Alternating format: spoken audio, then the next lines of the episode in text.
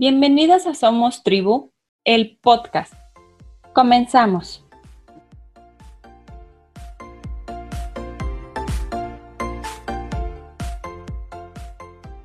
Hola, hola. Hoy nos acompaña Andrea Cristina Oria Mendoza, licenciada cirujano dentista, egresada de UNAM FE Zaragoza con mención honorífica.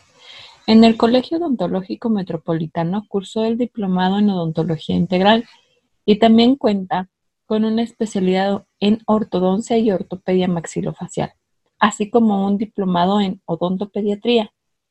El día de hoy nos comparte el tema cómo comenzar con los hábitos de higiene bucal con nuestros hijos. Bienvenida, Andy. Muchísimas gracias por la invitación. Este, yo les quiero presentar hoy el tema acerca de cómo comenzar con los hábitos de higiene bucal para nuestros hijos. Es bien importante que empecemos a implementarlos desde que están pequeños. Pero la odontopediatría no es solamente guiada o dirigida hacia los niños. También nosotros tenemos la responsabilidad de guiar a las mamás desde que están esperando a estos niños. ¿Por qué? Porque hay mucho cambio hormonal que todo se debe al embarazo. Entonces nosotros les podemos ayudar, guiar a esas mamis el cuidado de su salud bucal. Cuando estos niños ya nacen, pues van a estar eh, luego, luego en, directo eh, amamantamiento se ha comprobado que la leche materna no tiene ninguna relación con caries.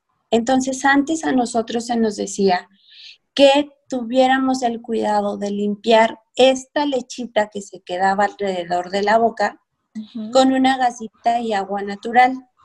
Podíamos hacer el aseo. Ahora, las nuevas actualizaciones nos dicen que no es necesario realizar estas prácticas aunque si lo quieres realizar, está muy bien, sin ningún problema. ¿Qué se hace? Limpiar el tejido de la encía, que son los rebordes alveolares, que es donde van a brotar los dientes. Se hace una limpieza, se hace un tallado con una gasita. Esto también yo me he dado cuenta que nos ayuda a que los niños ya empiecen a percibir ese estímulo entonces ellos lo sienten así como muy propio ya cuando vamos a ingresar los cepillos dentales, porque ya están acostumbrados a que va a haber un objeto que va a estar alrededor de la boca. Pero vuelvo a mencionar, ¿se puede o no se puede hacer sin ningún problema? Siempre, y cuando sea leche materna. Ah, perfecto. Qué bueno que lo comentas, Andy, porque, bueno, en mi caso, en la guardería, sí es de cajón que a todos los pequeños, tomen o no leche materna, este, se les haga la higiene. Haz de cuenta, yo sí les recomiendo, si van a ser eh, lactados o más bien alimentados con leche de fórmula, ahí sí. ¿Por qué? Porque las leches de fórmula sí contienen azúcar. Ok. Entonces ahí sí me gusta hacerles o recomendarles la limpieza. Cuando es así tal cual la leche materna, puedes o no puedes hacerlo. Aunque para mí yo he visto en estos años que llevo de práctica que es mucho más fácil para el niño adaptarse cuando ya hay ese estímulo. De ahí a qué pasamos? A los dedales, o en la marca comercial es Dedodent, que son unos dedales de silicón que traen una cerdita esas no son para tallar los dientes, son para masajear la encía. Ah, Eso me va a ayudar a limpiar o a estimular cuando viene el brote dental. Uno de los mitos más comunes es el de que se muerde las manitas porque ya le van a salir los dientes o está babeando mucho porque le van a salir los dientes. No hay relación. ¿sale? No hay relación. También, ¿cómo erupcionan los dientes? ¿A qué edad? Cada niño es diferente, todos llevan un ritmo. Tengo pacientes que desde los cuatro meses ya empiezan con el brote dental. Hay niños que hasta tienen 12, 13 meses y aún no ha pasado. Y es normal, no pasa nada. Estos dientes irán brotando a su debido momento. Por lo regular suelen ser los dientes inferiores, luego los superiores y así nos vamos, uno abajo, uno arriba, es como comúnmente se da. Pero también el orden de aparición puede variar un poco. Entonces, después de los silicones, que es para estimular, también hay cepillos de silicón, que las cerdas suelen ser de este material, donde ya pueden ir cepillándose. Pero desde que el niño tiene el primer diente, en ese momento se tiene que cepillar, una, con cepillo y dos, con pasta. La pasta, la primera indicación que siempre voy a dar es que sea una pasta con flúor desde el primer diente, ¿sale? Como su, desarrollo psicomotriz y neuronal no me va a dar la oportunidad de que ellos sepan cómo escupir, la cantidad de pasta es muy pequeña, es muy poquita. Los, los cepillos los vamos a escoger dependiendo la edad de los niños. Este sí viene de 0 a 3 meses, de 0 a 6 meses, de 6 meses a 18 meses. ¿Esto en qué va a variar? En la longitud de las cerdas. Esto nada más tenemos que buscar a modo de que las cerdas me abarquen los dos primeros dientes frontales, los superiores, que son los más anchos. Si el cepillito logra cubrir esa parte, con eso. ¿Qué me gusta hacer mucho a mí? jugar, todo a juego. Vamos a jugar a cepillarnos los dientes, vamos a jugar a cepillarle los dientes a alguien más. Yo con mi hija hago mucho eso. Ven, cepíllame tú los dientes, pero yo te los cepillo a ti. O antes jugábamos mucho con una muñeca. Tú le cepillas a la muñeca y yo a ti. Y siempre les recomiendo dos cepillos. Un cepillo es con el que ella va a hacer la primera intención. Yo le voy a guiar la manita y le voy a enseñar cómo. Y el segundo cepillo es el mío, el que yo voy a ocupar para hacerle el cepillado. La posición correcta es tener a nuestro hijo adelante, enfrente de nosotros y nosotros por detrás de su cabeza. ¿Por qué? Porque cuando yo hago el movimiento, él va a sentir cómo debe de ser cómo voy a colocar el cepillo en la parte de las muelas, en la, parte superior, que es donde ellos batallan más. Es muy fácil que ellos lo hagan en la parte inferior, pero no tienen la habilidad de voltear el cepillo y hacerlo en la parte superior. Entonces yo posicionándome eh, atrás de, de mi hijo, él va a poder percibir esa sensación. Okay. Esa es la forma correcta de cepillarle los dientes. Cuando van creciendo, más o menos yo te diría como a partir de los dos años y medio, tres años, ellos ya saben cómo escupir. Y vuelvo a lo mismo, todo es juego. A mí me gusta mucho jugar y ser un poco exagerada con mi hija, a modo de que hacíamos el enjuague y yo lo sacaba intencionalmente fuerte para que ella visualizara cómo era el enjuague y cómo ella tenía que escupir.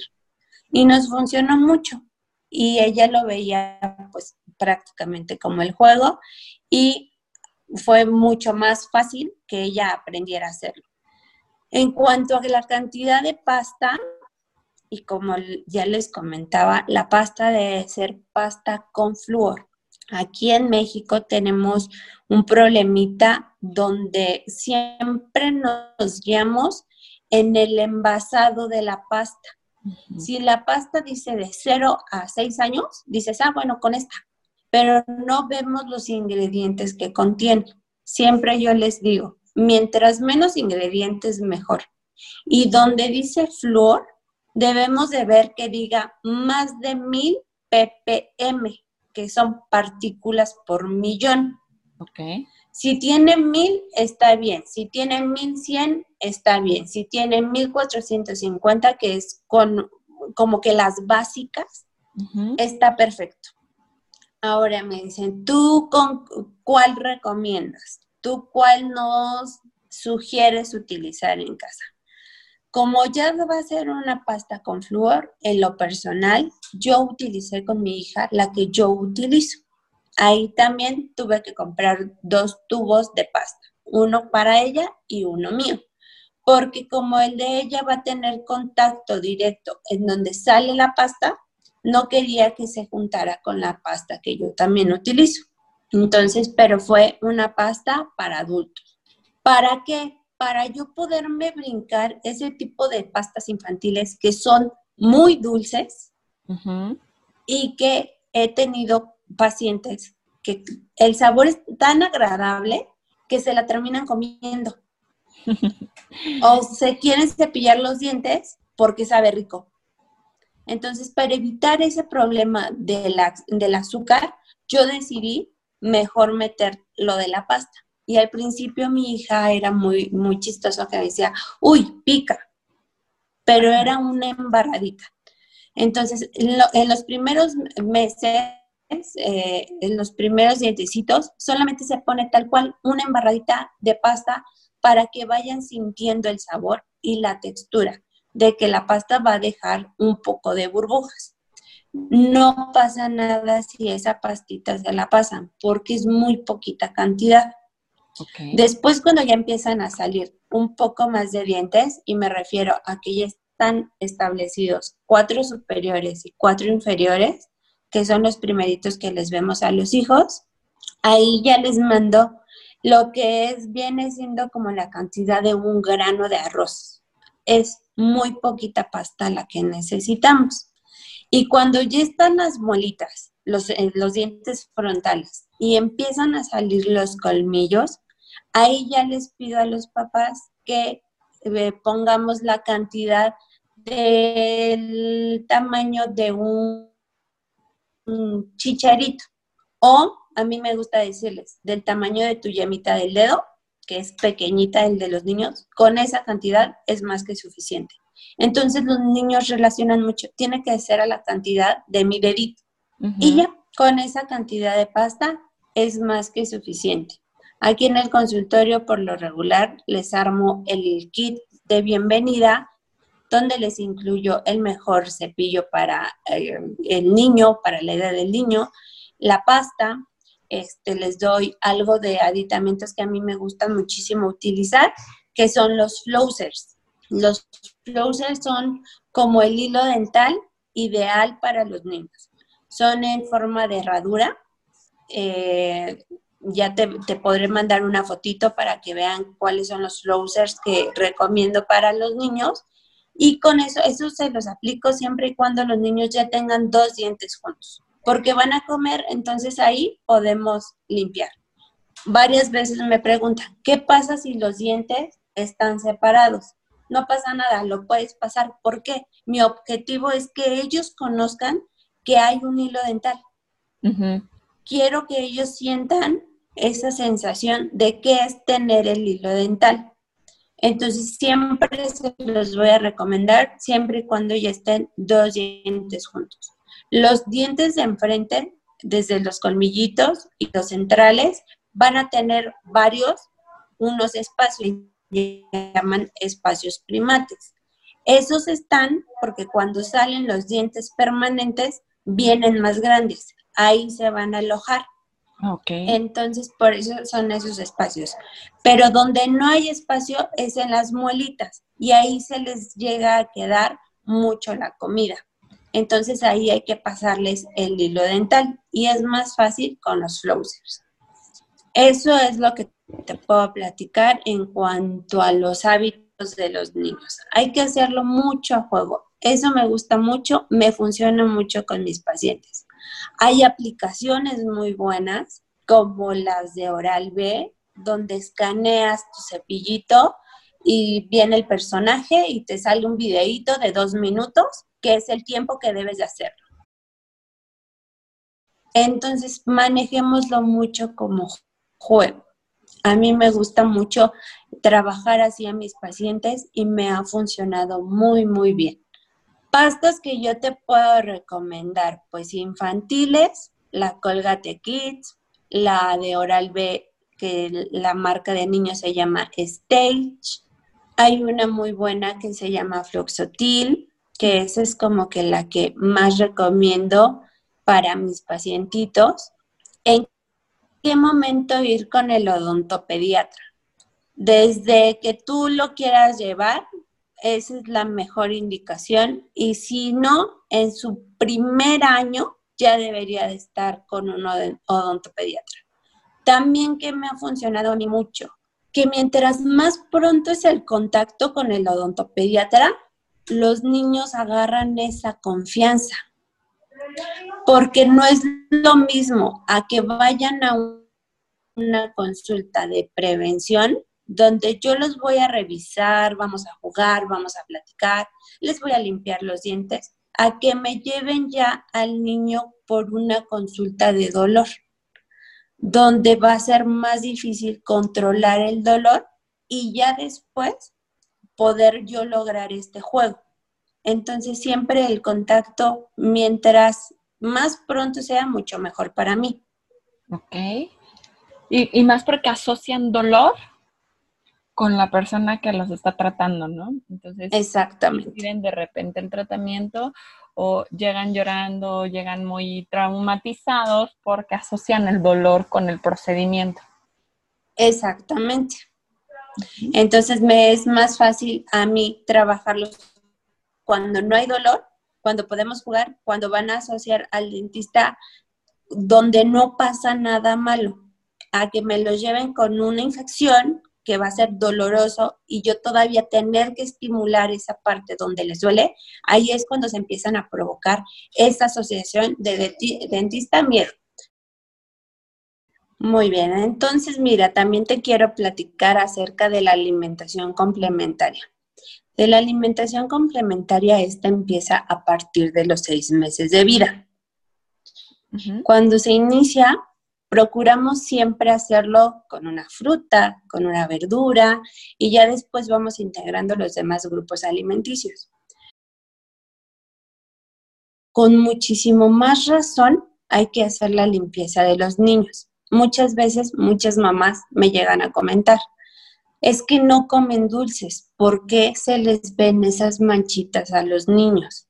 Y siempre lo que les contesto es, es que dulce no es igual a caries el alimento tal cual, ahí es donde viene la caries. Entonces tenemos que limpiar la superficie. Muchas mamás también me comentan, es que no logro hacer eh, que, que quiera cepillarse los dientes. Bueno, vamos a jugar el cepillado y con los niños las cosas deben de ser rápidas y prácticas. Entonces hay que hacerlo mínimo un minuto lo ideal son dos minutos y con eso es más que suficiente.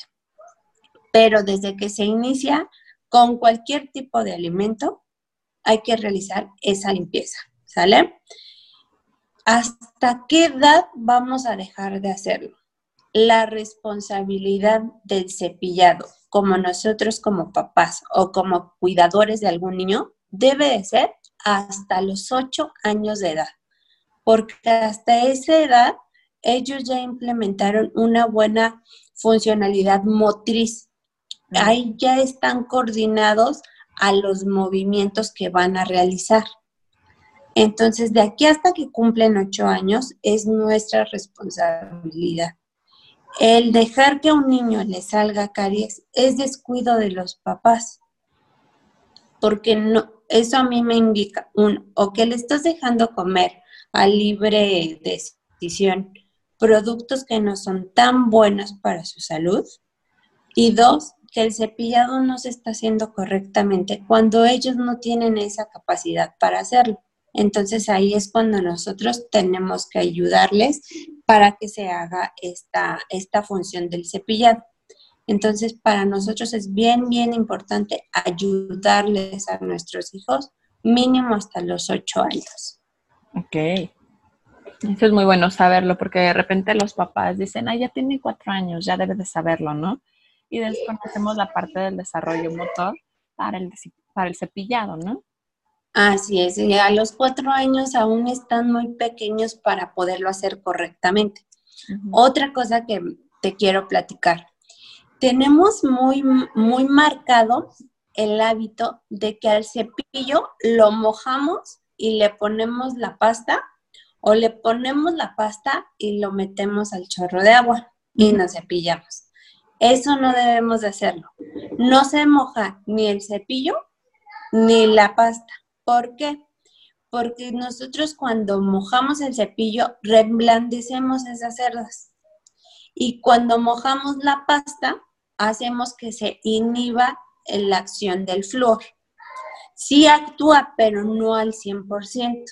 Entonces también no pasa nada si el niño no logra escupir. Yo lo que quiero es que la superficie del diente, con lo, lo último que tenga contacto, sea con la pasta. Entonces no enjuago.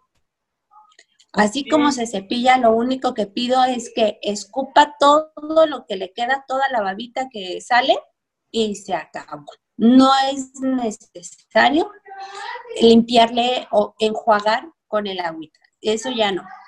Igual para los adultos, yo ya es lo que les recomiendo. Y eso sería así como en cuanto al hábito de los niños. Otra sugerencia que yo les puedo dar y que ahorita estoy implementando mucho es un auxiliar de limpieza que se llama limpiador de lengua.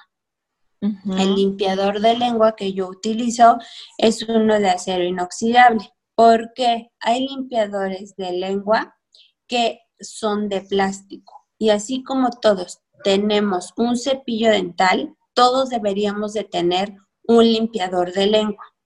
Esto lo que va a hacer es limpiar la superficie de la lengua para quitar todos esos residuos de, de comida que se llegan a quedar adheridos a esa superficie.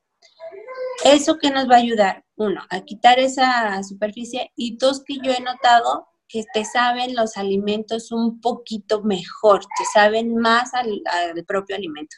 Entonces eso se los puedo recomendar también como un auxiliar de higiene. Andy, ¿dónde pueden conseguir este tipo de limpiadores de lengua? Mira, el limpiador de lengua lo puedes conseguir directamente en mi página, S1 y 2, lo puedes conseguir en farmacias grandes, establecimientos grandes, solamente que son más comercializados los de plástico. Si va a ser uno de plástico, al igual que el cepillo, hay que cambiarlo cada dos o tres meses. El de acero inoxidable no pasa eso, ese nada más se desinfecta y ese te puede durar prácticamente toda tu vida. Ah, perfecto, mejor le invierto a uno de este. la verdad es que son muy económicos, haz de cuenta, el, no pasan más de 150 pesos un limpiador de acero inoxidable. Mejor. A estar comprando de a poquito en poquito y después me, suma, me suman doble o triple. Más cantidad. Así es. Ok, perfecto, Andy. Este, entonces, para que al final nos dejes tus redes sociales y los papás sepan cómo buscarte, porque yo sé que posteas constantemente también los productos que tú vendes para el cuidado y la higiene bucal. Así es, así es. Ok, Andy. Bueno, me parece muy interesante todos, todos este, los detalles que nos comentas, porque creo que hay mucha información y que normalmente lo hacemos por imitación de generación en generación sin informarnos, ¿no? Eh, yo aprendí del cuidado de, la encía de la bebé por la guardería, porque en la guardería nos informaron. Pero muchas veces cuando los bebés no van a guardería, las mamás no tenemos como, como el mínimo de información al respecto, sobre todo aquellas que, usan, que usamos fórmula, ¿no? O que usan una mezcla de la lactancia con la fórmula. Por eso es súper importante que acudan a una especialista. No hay nada mejor que ellos nos vayan orientando, nos vayan guiando y resolviendo las dudas que tenemos acerca del problema o la inquietud directamente con nuestros hijos. Entonces el odontopediatra nos va a guiar durante todo ese procedimiento. Nosotros también vamos a apoyarlos en el área donde hay muchos papás que me dicen es que le los dientes chuecos o porque le salieron así. Cuando van creciendo, más o menos como a los 6, 7 años que empieza el recambio dental, que ya es una dentición mixta, porque hay dientes deciduos y dientes permanentes o los dientes de leche y los dientes de adulto, ahí es cuando nosotros podemos ir orientando esa erupción para que los dientes vayan saliendo en su posición. Entonces, un odontopediatra va estar desde que nace el niño hasta los 12, 13, 15 años, que es cuando ya la, la dentadura es totalmente adulto. Perfecto. Pues muchas gracias, Andy. Me gustaría que por favor nos dieras a conocer tus redes sociales, cómo pueden contactarte para que pudieran pedir alguna cita o alguna orientación. Claro que sí. En redes sociales, tanto en Facebook como en Instagram, estoy como CDAO Ortodoncia. Ahí viene el número telefónico que es el 55 34 95 46 21. Ahí pueden solicitar las citas y este, ahí vienen las direcciones. Me encuentro ahorita trabajando en un consultorio en el Estado de México, en el municipio de Nezahualcóyotl, y estoy en otros dos consultorios en la Ciudad de México, en diferentes puntos. Te agradezco mucho, Andy. Por otro lado, me gustaría que te conocieran un poquito más como persona y que nos respondieras tres preguntitas. La primera. Claro que sí. Defíneme para ti qué es o cómo vives la maternidad en una palabra. Mi palabra es amor. Mucho amor, mucho, mucho amor. Yo soy muy amorosa, creo que tengo ese instinto muy de, muchos niños, por eso me gusta tanto la odontopediatría, mucho amor. Ok. La segunda, un libro que nos recomiendes. La de un libro que me guste mucho. Ahorita andamos muy metidas con el principito. Ah. Tanto la película como, la, eh, eh, como el libro, nos encanta esta ahorita. Uno de los libros que a mí mm, eh, me gustó mucho es el de Mi niño no me come. Ese me gustó demasiado para toda esta implementación, estas ideas que yo traía para poderlas aterrizar con Regina. Perfecto. Y por último, una frase o un mantra que nos acompañe. Pues, y lo tengo aquí en el consultorio y en los consultorios en el que voy y lo vas a ver mm, también en mis redes, el de Stay Strong. Siempre hay que mantenernos bien fuertes. En todo momento, eh, siempre hay que ser fuertes. A mí me tocó pasar por una cesárea y yo decía, es lo más fuerte lo que me he enfrentado yo la maternidad es muy fuerte y hay que mantenernos así, tal cual, fuertes como mujeres, como personas, como mamás, como eh, parejas. En todo momento hay que mantenernos fuertes. Andy, te agradezco mucho este espacio y espero que no sea la última vez que compartamos y que podamos brindar información a papás. Así será. Muchísimas gracias a ti, Clau, por la invitación muy, muy agradecida contigo y por este espacio que me abres para llegar a tu comunidad y llegar a más papis y cualquier cosa estoy a sus órdenes y espero que no sea la primera, que sea la primera de muchas que hagamos juntos. Muchas gracias, Andy.